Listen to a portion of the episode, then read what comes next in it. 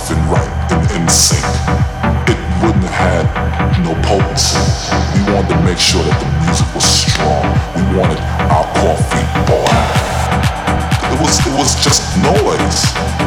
But we would tape it all, and then there would be one point in that whole tape that we found the groove that was crazy.